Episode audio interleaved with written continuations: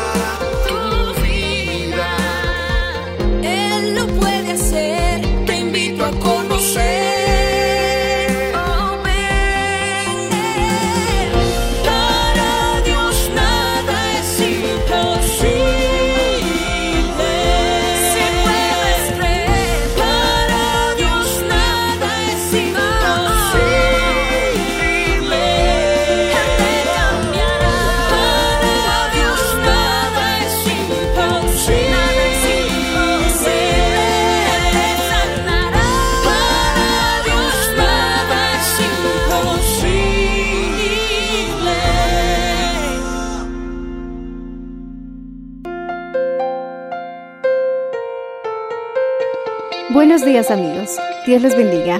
Hoy les traeremos el mensaje del Señor bajo el título ¿Qué debo hacer para entender la Biblia? En la voz del reverendo Enrique Valenzuela. Escuchemos.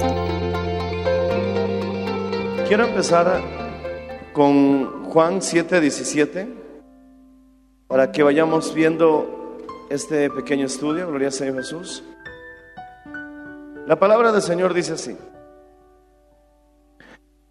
El que quiera hacer la voluntad de Dios, conocerá si la doctrina es de Dios o si yo hablo por mi propia cuenta. ¿Lo podemos leer todos juntos? Juan capítulo 7, Evangelio de Juan 7, verso 17. 2, 3. El que quiera hacer la voluntad de Dios, conocerá si la doctrina es de Dios o si yo hablo por mi propia cuenta.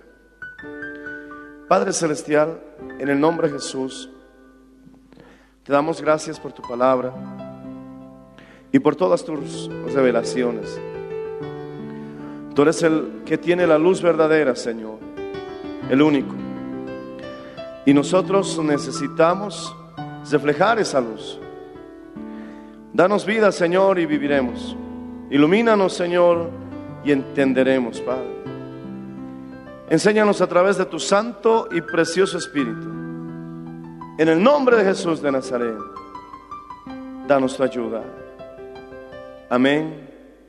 En el nombre de Jesús. Amén. Dando gloria a Dios pueden tomar asiento, hermanos. Gloria al Señor Jesucristo. Mis amados,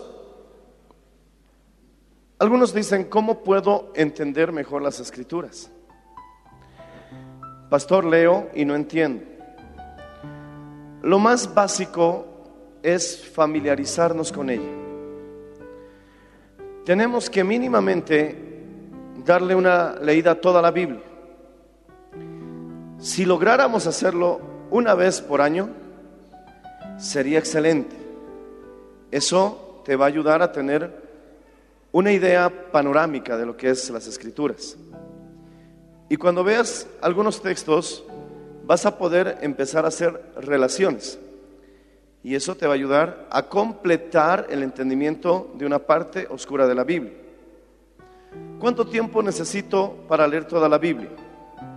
Si lees una hora diaria, terminarías de leer Génesis hasta Apocalipsis en tres meses.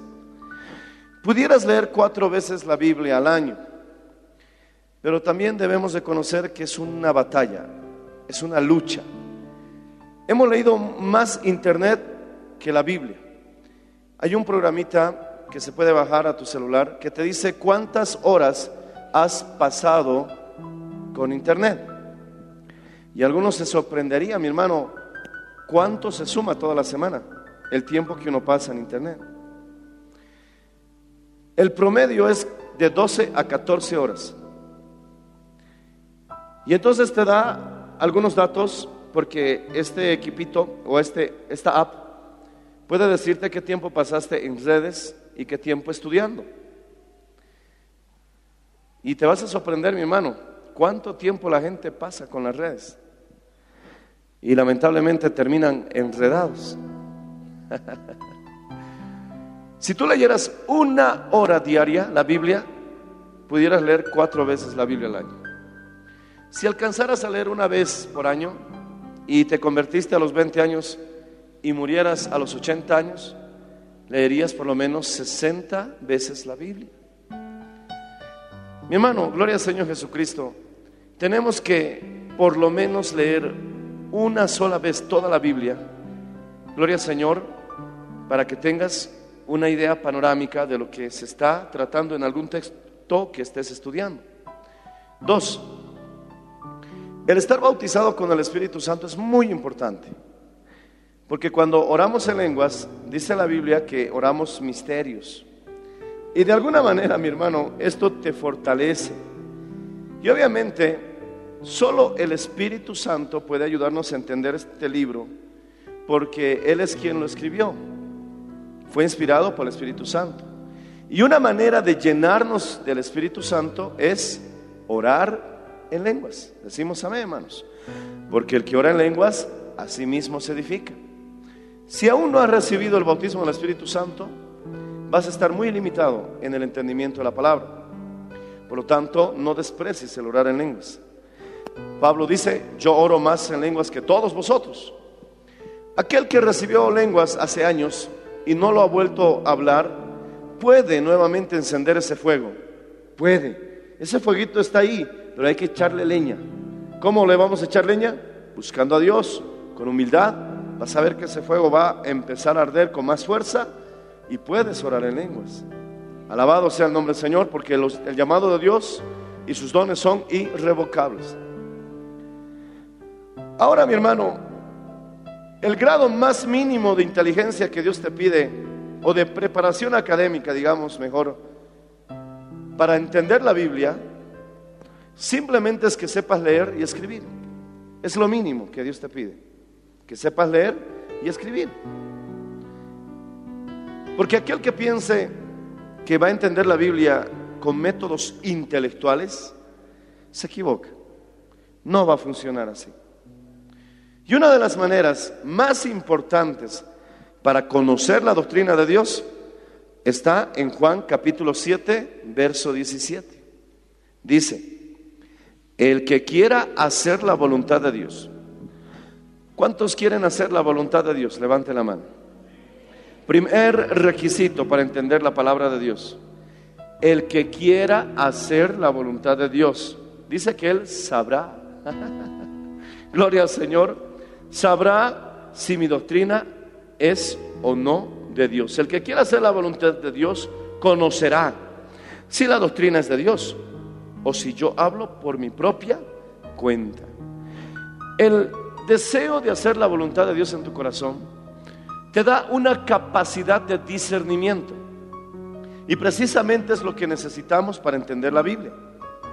Discernir es que puedas separar de lo bueno y lo malo y entender, mi hermano, que son dos cosas distintas.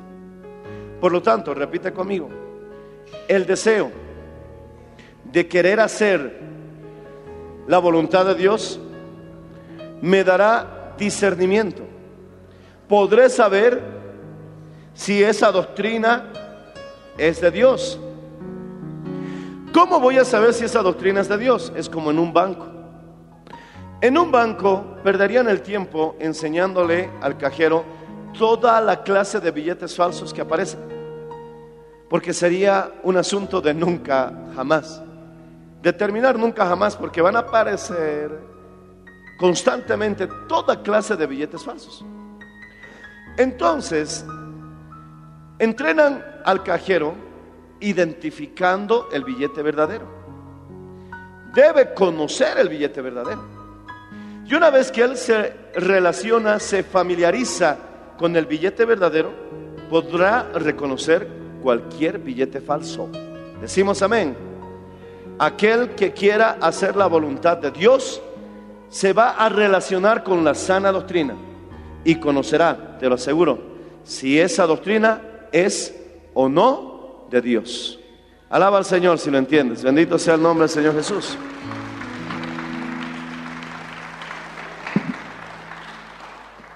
Es una promesa de Dios. Muchos, mi hermano, ven que las promesas de Dios como que no tienen mucho el orden lógico mundano. El mundano te dice memoriza, el mundano te dice eh, estudia, el mundano te dice, mi hermano, quémate las pestañas leyendo todo el día. Y algo de eso te diría es sumamente importante y, y- y hay que hacerlo. Pero mi hermano, si no tienes el deseo de hacer la voluntad de Dios, nunca conocerás la doctrina de Dios. Dios ha reservado su sana doctrina. Dios ha reservado su pureza de la palabra y el, maná escondido, aleluya, para aquellos que quieran hacer su voluntad. Dios no le dará la sana doctrina al rebelde. Dios no le concederá, mi hermano, el conocer la doctrina de Dios a aquel que esté apartado y alejado del deseo de hacer la voluntad de Dios. Por eso muchos no entienden, porque siguen rebeldes. No quieren obedecer la palabra de Dios. Los mandamientos son fáciles de entender, pero no quieren obedecer, mi hermano. Siguen, mi hermano, levantando falso testimonio. Siguen, no matarás, pero con, con el corazón y su odio siguen matando a su prójimo. Y solo por dar esos dos ejemplos, mi hermano, entonces como tienen esa rebeldía en su corazón, se enoja, mi hermano, por asuntos que son básicos. La prueba más básica de fe es el dar el diezmo. Porque la ofrenda y el diezmo es una cuestión de fe. Imagínate si hay pastores que no quieren diezmar, porque no importa la cantidad, lo que interesa es la fidelidad. Porque si eres fiel en lo poco, el Señor te pondrá sobre lo mucho. Alabado sea el Señor. Aleluya. Gloria a Dios. Y si estás temblando por diezmar lo poco, si estás, mi hermano, sufriendo por darle el diezmo de un asunto pequeño, entonces no vendrá lo grande. Y uno vive en rebeldía y se está perdiendo la doctrina de Dios. La Biblia también dice en Apocalipsis, al que venciere. Vamos a Apocalipsis, hermanos. Alabado sea el nombre del Señor Jesús. Cuando dicen amén, y a su nombre, y a su gloria, bendito sea el nombre del Señor Jesucristo. ¿Cuántos dicen amén, hermanos? Gloria al Señor Jesucristo. Capítulo 2. Bendito sea el nombre del Señor Jesús. Versículo 17 de Apocalipsis, capítulo 2, verso 17. El que tiene oído, oiga lo que el Espíritu dice a las iglesias. Al que venciere, daré a comer del maná escondido y le daré una piedrecita blanca. Y en la piedrecita escrito un nombre nuevo, el cual ninguno conoce sino aquel que lo recibe. Esa piedrecita blanca significa inocencia, porque era lo que usaban en los juicios griegos. Al inocente le daban una piedrecita blanca, al culpable le daban una piedrecita negra. Así que mi hermano, al que venciere, no se le culpará de, de nada. Decimos amén. Cada vez que vences, no se te culpará de nada. Y fortaleces tu coraza de justicia. Aleluya. Si lo puedes entender, entiéndelo. Al que venciere, ¿qué? Las pruebas. Las situaciones en las que te ves tentado a abandonar al Señor, a renegar contra Dios, a maldecir su nombre, a alejarte de la iglesia o a caer en la tentación. Al que venciere, le daré una piedrecita blanca. También dice mi hermano, le daré un nombre nuevo. Eso habla de cambio de naturaleza. Jacob significa engañador, pero Dios le cambió su nombre por Israel cuando venció al ángel.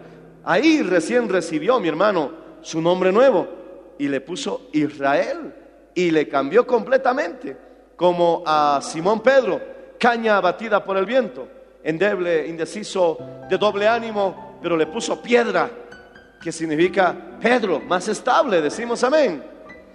Pero el beneficio mayor de vencer es que le daré de comer el maná escondido.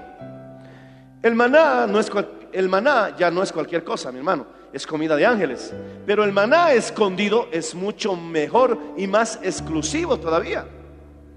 El maná, ¿qué era el maná? No estoy hablando en quechua por si acaso. El maná era el alimento que Dios daba a los israelitas en el desierto. Dice que caía del cielo y era como una especie de hojuelas que tenía, mi hermano, forma del color de la miel y empieza a describir incluso el sabor que era comida de ángeles. Alabado sea el Señor. Eso lo recogía cualquier israelita que se levantaba en la mañana. Porque temprano yo te buscaré. De madrugada oirás mi voz. Alabado sea el nombre del Señor. Oh, gloria a Dios. Decimos amén, hermanos. Porque cada mañana, cada mañana son nuevas tus misericordias. Alaba al Señor si lo entiendes, hermano. Gloria al Señor.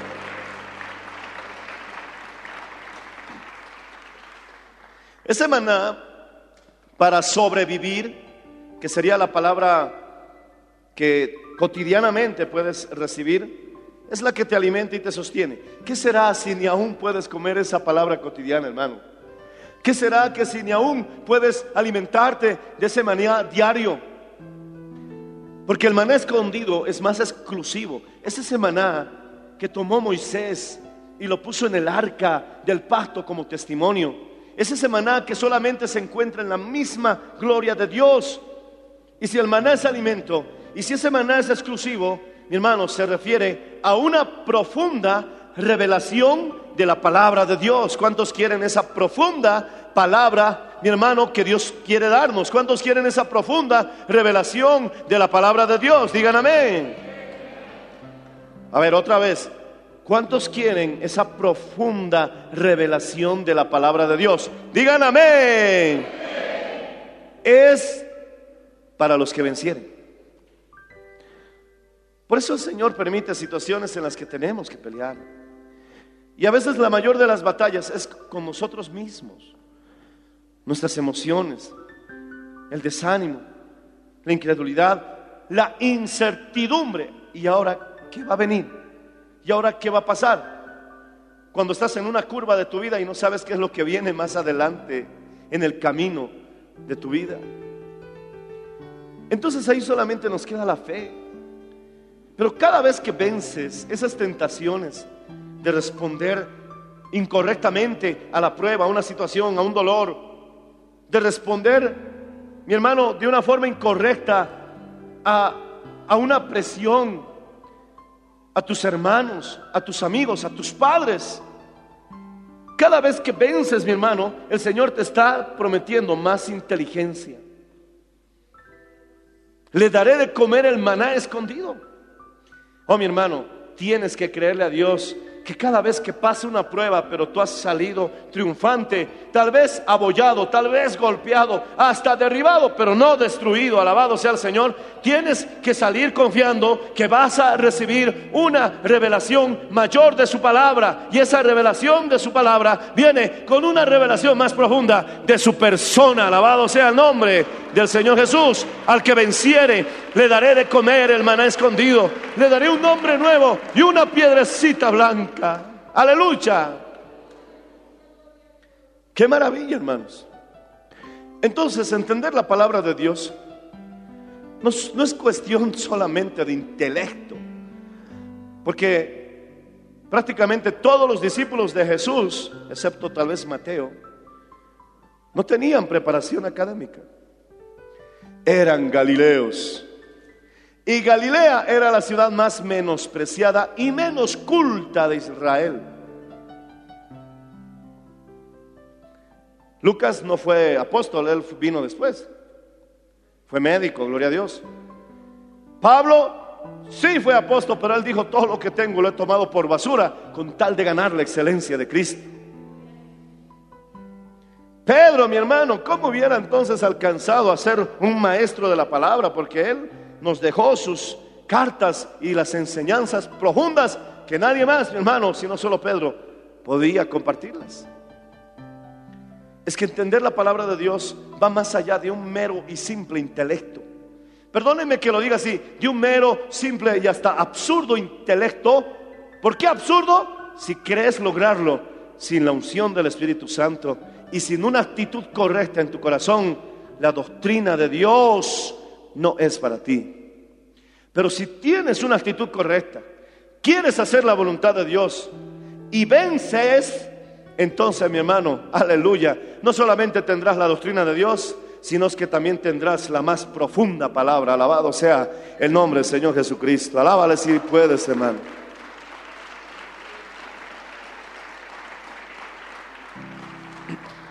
Cada vez que agarras la Biblia y no, la entiendes, un problema es que no la lees. Por eso no la entiendes. No la has leído desde Génesis, Apocalipsis. No has disfrutado las historias bíblicas, hermano. Tienes poca relación con la palabra. Obviamente vas a tropezar mucho con eso. Pero encima de aquello, si no quieres hacer la voluntad de Dios, piensas venir a la iglesia y de igual manera seguir en las fiestas. Obviamente, mi hermano, puedes calentar una banca y debes sentir más caliente tus pies todavía porque está ardiendo el infierno, hermano. Porque dice la Biblia que el que peca deliberadamente, lo que le resta es una horrenda expectación de fuego. Hay poder en Cristo, hermano. ¿Piensas que venir a la iglesia y sentarte y golpearte el pecho te va a llevar al cielo? Y después el viernes estás zapateando ahí con tus comadres, compadres. ¿Piensas que te, va- te vas a ir al cielo de verdad? Así, así tan absurdamente te engañas. Así del diablo está de loco, hermano. Porque lo que yo entiendo, mi hermano, es que sin santidad nadie, absolutamente nadie, no importa quién eres ni qué tengas, sin santidad nadie verá al Señor, alabado sea el Señor. Y santidad no significa perfecto.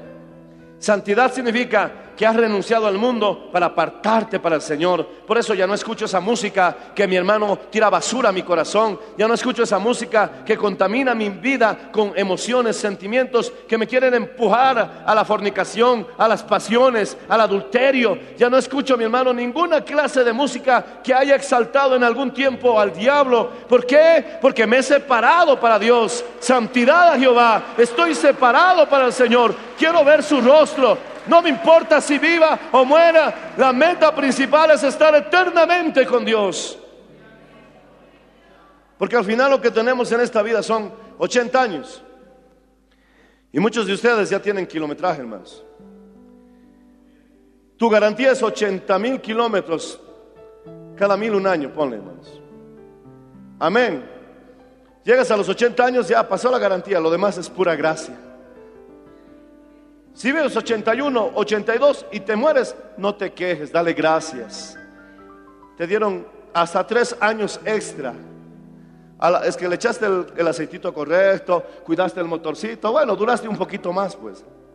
Si te mueres a los 70, tampoco te quejes. Porque la Biblia dice que los años del hombre en la tierra son 70 y los más robustos 80. De 80 para adelante es pura gracia, hermano.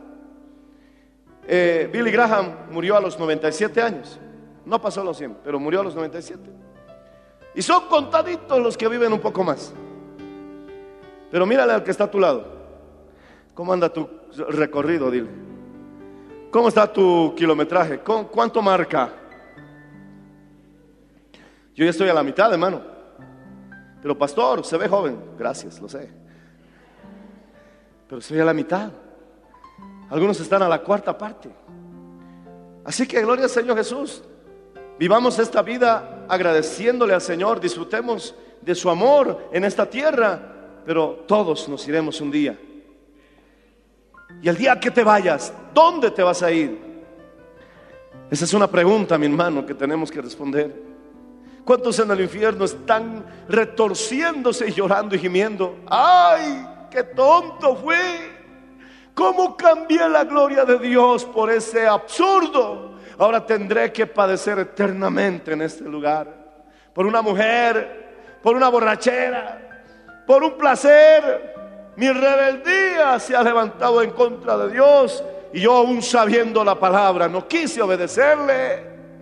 Ay, ¿quién me sacará de estas llamas eternas de sufrimiento? Porque mi hermano, así como tan severo es el infierno, se dice que para encontrar a la persona que más sufre en la tierra, mi hermano, y juntamos todo el sufrimiento de la humanidad en esa persona, descubriríamos al que sufre menos en el infierno. Si reuniéramos todo el sufrimiento de la humanidad en una persona, encontraríamos al que menos sufre en el infierno. Porque en el infierno hay los que sufren más y los que sufren menos, eso la Biblia lo dice. Pero el sufrimiento más pequeño es un terror aquí en la tierra. Pastor, qué terrible es el infierno. Sí, es horrible. Son cavernas, oscuridad. Es la, la habitación de- del- de- del diablo y sus ángeles caídos. Ahí está mi hermano torturando, mi hermano, a la humanidad. Gritan eternamente. Los ricos, dice que había Lázaro y el rico, el rico estaba ardiendo en el infierno. Y él sentía consuelo si alguien tocaba el dedo con una gota de agua, la lengua, que se le estaba secando a ese hombre. Decía, manda Lázaro, padre Abraham. Y Lázaro le dijo, no podemos pasar a donde están ustedes, porque ciertamente no existe el gran escape. Nadie escapará del infierno. Y si Dios se lo mostró a alguien y luego mi hermano recuperó la vida en una sala de urgencias, es porque simplemente le está dando testimonio donde mi hermano van las almas que se rebelan contra el Señor. Qué severo es el infierno, dirás. Pero mi hermano, si el infierno es así de terrible, quiero decirte que la misericordia de Dios no se puede medir. Alabado sea el nombre del Señor Jesucristo. Alaba al Señor si puedes hacerlo.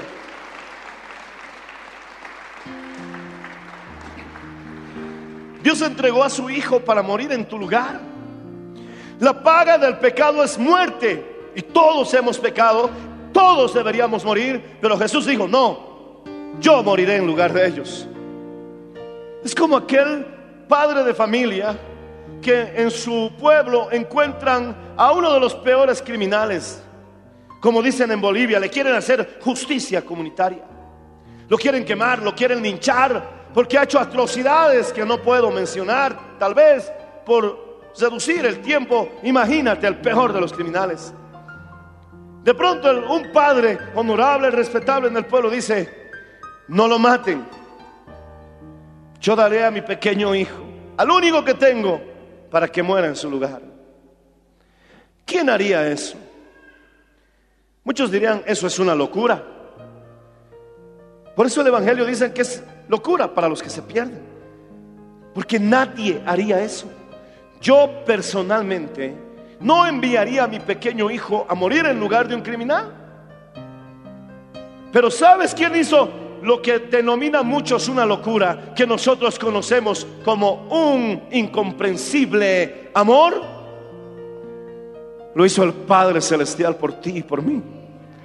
Mandó a su inocente, santo y puro y único Hijo a morir en nuestro lugar. Alabado sea el nombre del Señor Jesús. ¿Cuántos están agradecidos con Dios por eso? Alábale si puedes, hermano.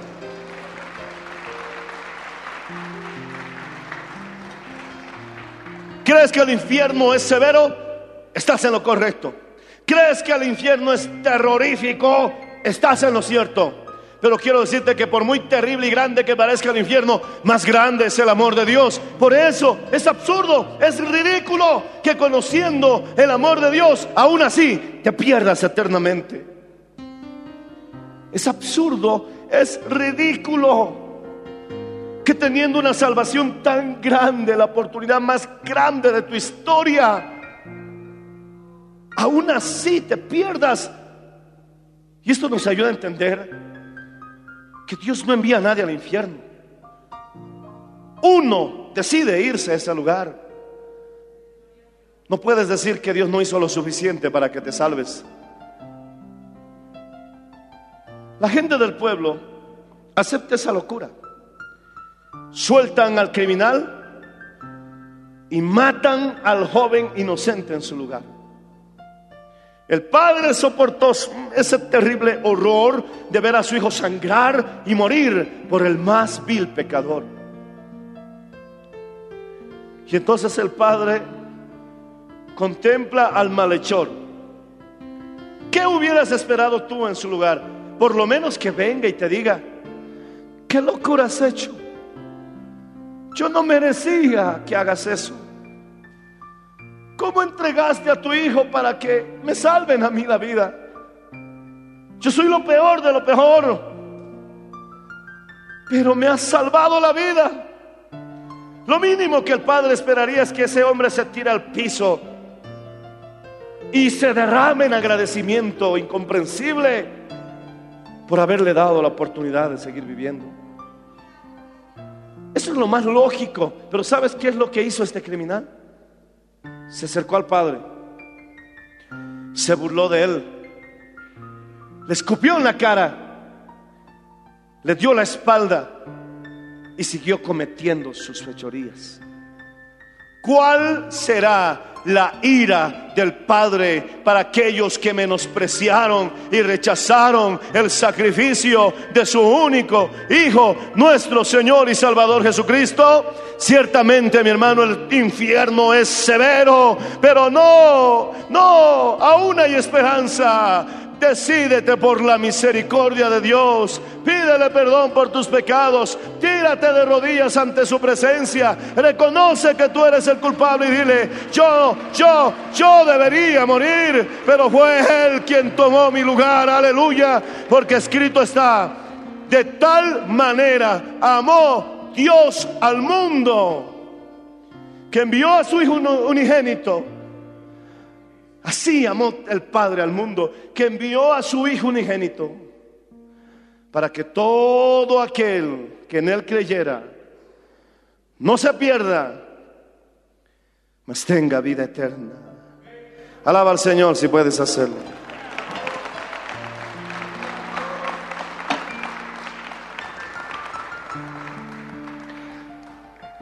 De verdad, mi hermano, hay que hacer mucho esfuerzo para irse al infierno, hermano.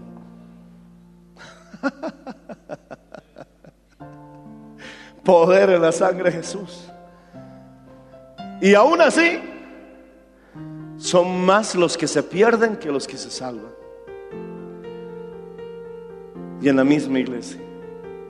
¿Qué tal si te mueres ese día por ir a zapatear a la fiesta? ¿Qué tal si te mueres ese día? Oh, están yendo, jajaja, jijiji, qué bien la pasamos. ¿Por qué el pastor se enoja tanto cuando dice que no hay que venir a estos eventos? Además, no he tomado mucho. Una copa al año no hace daño. Vamos a la casa, se suben al auto, siguen yendo, pasan la esquina, no se dieron cuenta y ¡pa! La muerte los alcanzó en, esa, en ese cruce. A veces somos soberbios, hermano. A veces somos arrogantes creyendo que nuestra vida está disponible para nosotros siempre. Cuando en realidad, mi hermano, la vida no está en tus manos. Está en las manos del Dios que tiene misericordia. Alabado sea el Señor. Y ese día cuando venga, estaremos listos. Estaremos preparados si Dios te, te, reprende, si Dios hasta llega en un momento, incluso te castiga, es para que reacciones antes de que te pierdas. Alabado sea el Señor Jesús. Yo creo, mi hermano, que muchos no entienden que hay gente que está orando, clamando por sus vidas. Oh, poder en la sangre de Cristo, hermano. Pero tienes que reaccionar, tienes que recapacitar. ¿Qué te ha hecho el Señor para que te enfades con Él? ¿Qué te ha hecho el Señor para que te burles y le des la espalda? ¿Qué es que no ha dado todo para que tú te salves? No habrá excusas ese día, hermano. Y es otro requisito para entender la palabra. Nunca entenderás la palabra. Memorizarla tal vez. Pero nunca entenderás la palabra si no estás salvo. Repite conmigo, si quiero entender la palabra, tengo que ser salvo. Alaba al Señor si puedes hacerlo, hermano.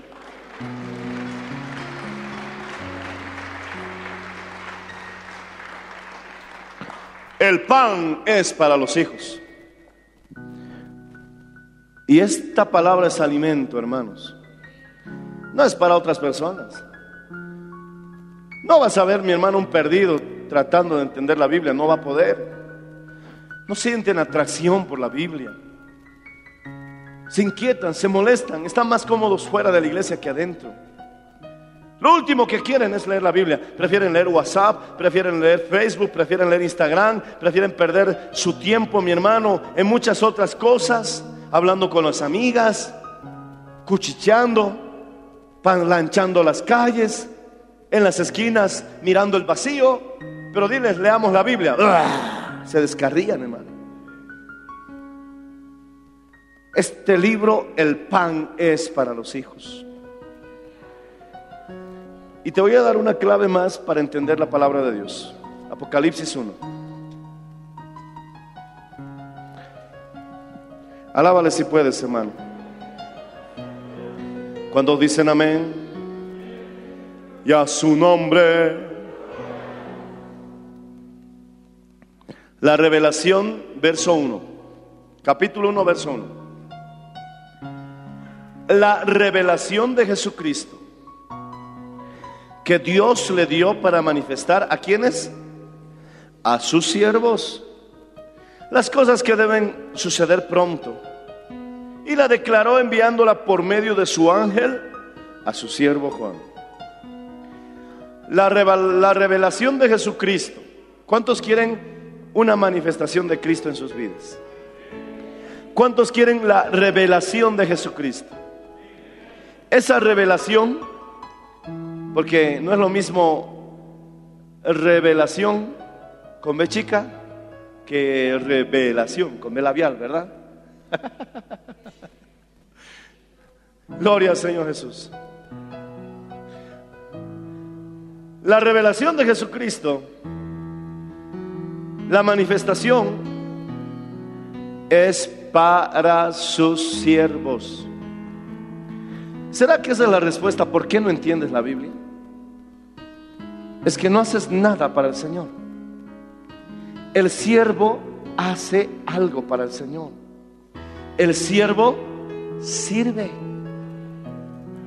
Yo les digo a los pastores, a los obreros que han trabajado aquí con todo su corazón, prepárense, porque la revelación es para sus siervos. ¿Estás haciendo algo para Dios? Di amén. La revelación es para los siervos. Si tú estás sirviendo aquí en la iglesia, entenderás las escrituras. Si tú no haces nada en la iglesia, es más, lo único que haces es criticar la congregación. Estás molesto con el pastor. Yo ni conozco tu nombre. y estás molesto conmigo. Tal vez sea por eso. Te enojas con los hermanos. He conocido mundanos mejores que los cristianos. Ah, veneno del diablo, mentiroso. Es tu amargura y tu oscuridad que te hace hablar así. Porque el cristiano, por muy imperfecto que sea, si tiene a Cristo en su corazón, ya lo categoriza mejor que cualquier mundano. Alabado sea el nombre del Señor Jesús. No es perfecto, pero no me vengas con esa patraña de que he visto mundanos mejores que cristianos. Y si descubriéramos a un seudónimo cristiano peor que un mundano, es que no es cristiano. Es un lobo vestido de oveja. Así que si se llama cristiano, no por eso va a ser cristiano. Yo vi una bicicleta que decía, soy un Mercedes-Benz. Pero yo vi, no, es una bicicleta, no es un Mercedes-Benz. El hecho de que digas que eres cristiano no te hace cristiano. Si eres una peta, eres una peta, pues. Un Volkswagen. Pero si eres un Mercedes, eres un Mercedes. Y no necesitas ponerte un letrero para que sepamos que eres un Mercedes. Basta con mirarte, lo vamos a reconocer. Bendito sea el nombre del Señor Jesucristo. Alabado sea el nombre del Señor Jesús. Alábale si lo entiendes, hermano.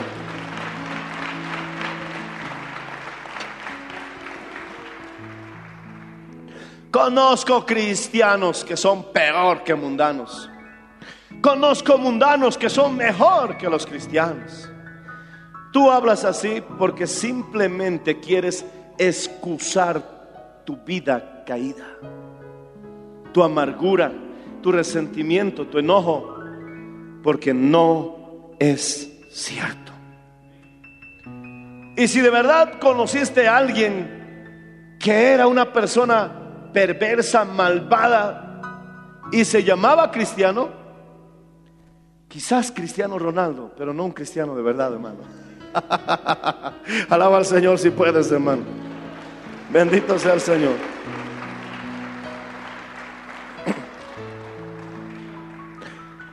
La revelación de Jesucristo es para aquellos que quieren hacer la voluntad de Dios. Señor, me has hablado en tu palabra, pero yo estoy terco con este asunto. Entonces el Señor te diría, entonces, ¿cómo comprenderás mi palabra? Si no quieres hacer mi voluntad.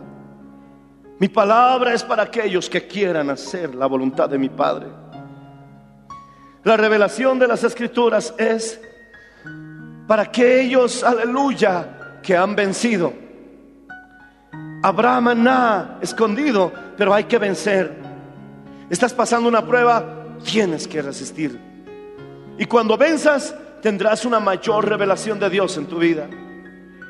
La revelación de esta palabra es para los que sirven. Quizás esa sea la respuesta porque no entiende la escritura. Porque lamentablemente no haces nada en la iglesia. Pero si estás sirviendo al Señor, tendrás una revelación de Dios para tu vida.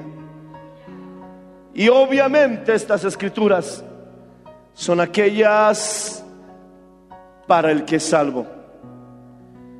Porque si has rechazado al Señor, ¿cómo recibirás su verbo? Esta palabra es para los que son salvos. Si no te importa entender las escrituras, es porque el diablo te ha cegado. Y si no has visto al infierno aún, oh mi hermano, mejor velo mientras alguien te lo relata. Porque si llegaras a verlo, no podrás contárselo a nadie. Y te habrás perdido la más grande oportunidad de tu vida de disfrutar la eternidad con un Dios poderoso y grandioso. Oh, gloria Señor. ¿Te lo vas a perder? ¿Hay alguna compañía o persona mejor que la de nuestro Dios? Oh, mi hermano, ojalá podamos entender esto. Y si no lo entiendes, hagamos una oración y dile, Señor, quita la venda que el diablo me ha puesto. Quita esa venda, Señor, que no me deja ver. Quita esa venda que está en mi entendimiento. Y si puedo ver, Señor, dame tu luz. Y voy a poder entender que tú eres lo más importante y que ya no se trata de mí. Ahora solo se trata de ti. Ponte de pie, por favor. En el nombre de Jesús de Nazaret. Levanta las manos al cielo. Aleluya.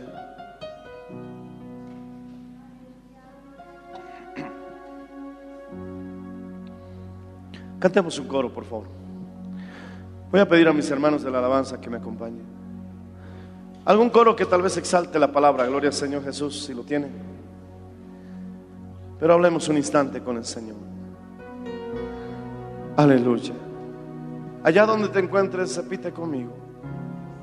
Padre Celestial, tú que me escuchas por radio, me ves por televisión, dile al Señor, perdóname. Yo mientras leía el Evangelio de Mateo esta tarde, me dio una impresión tan fuerte que dije, wow, estoy leyendo un libro que tiene casi dos mil años. Y hay libros que tienen más años todavía. Qué maravilloso. Alguien puede agarrar su Biblia y decir, gracias Señor.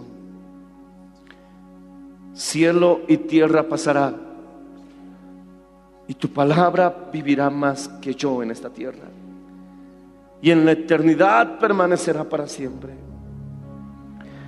Me has dado un tesoro. Permíteme acariciarte en cada página de este libro.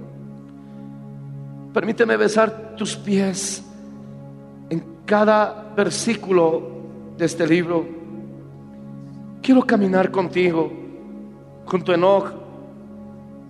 Quiero pasearme también por el huerto de Getsemaní contigo. Quiero caminar por las orillas del río Jordán, Señor. En cada capítulo, en cada página, hay una historia que me está esperando que tú quieres compartirla conmigo. Dile conmigo, perdóname. Digo que tu palabra es la más importante, pero en realidad lo más importante es a lo que yo le doy más tiempo en mi vida.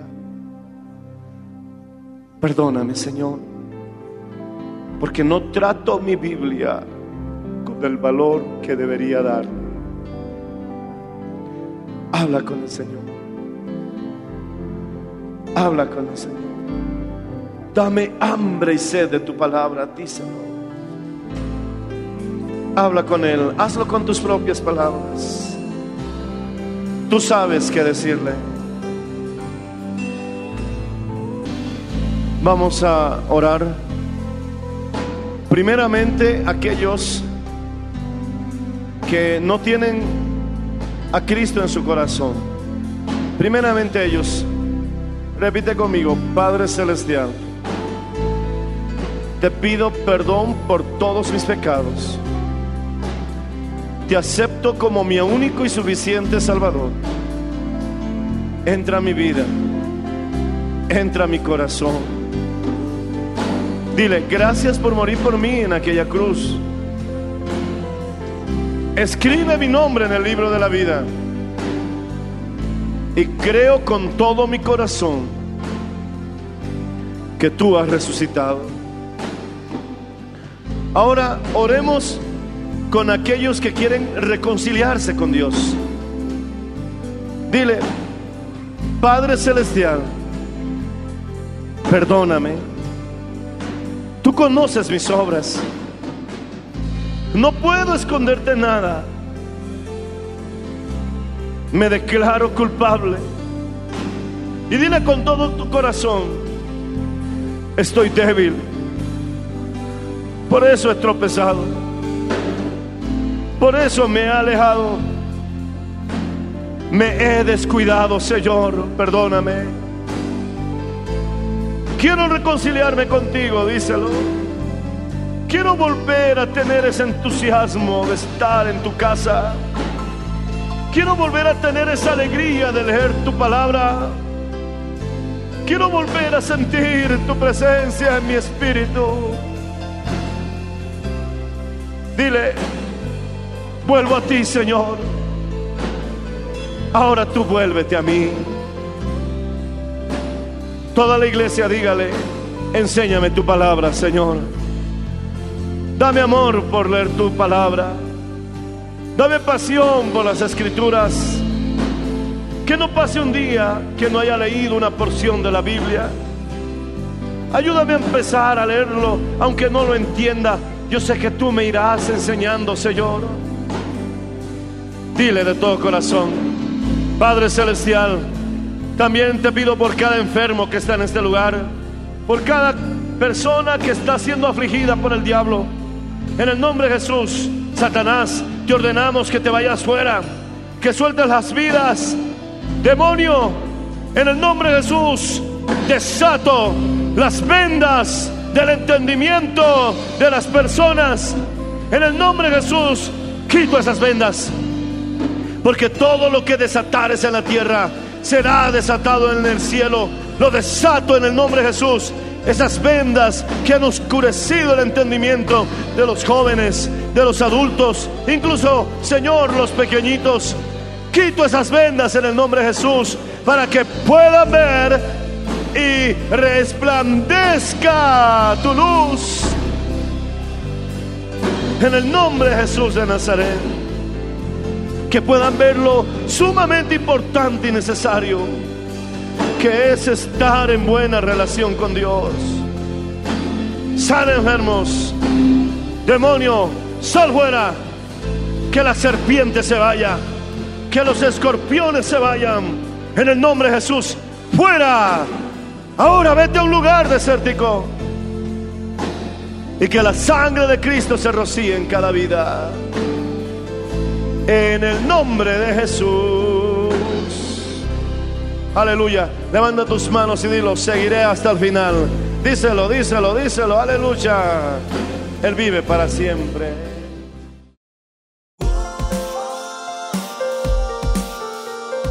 Gracias por su sintonía. Si desea una copia, comuníquese con los números de esta emisora o escríbenos a contacto mmmbolivia.gmail.com. Nos volveremos a encontrar en nuestra próxima edición Para Dios nada es imposible. Dios les bendiga.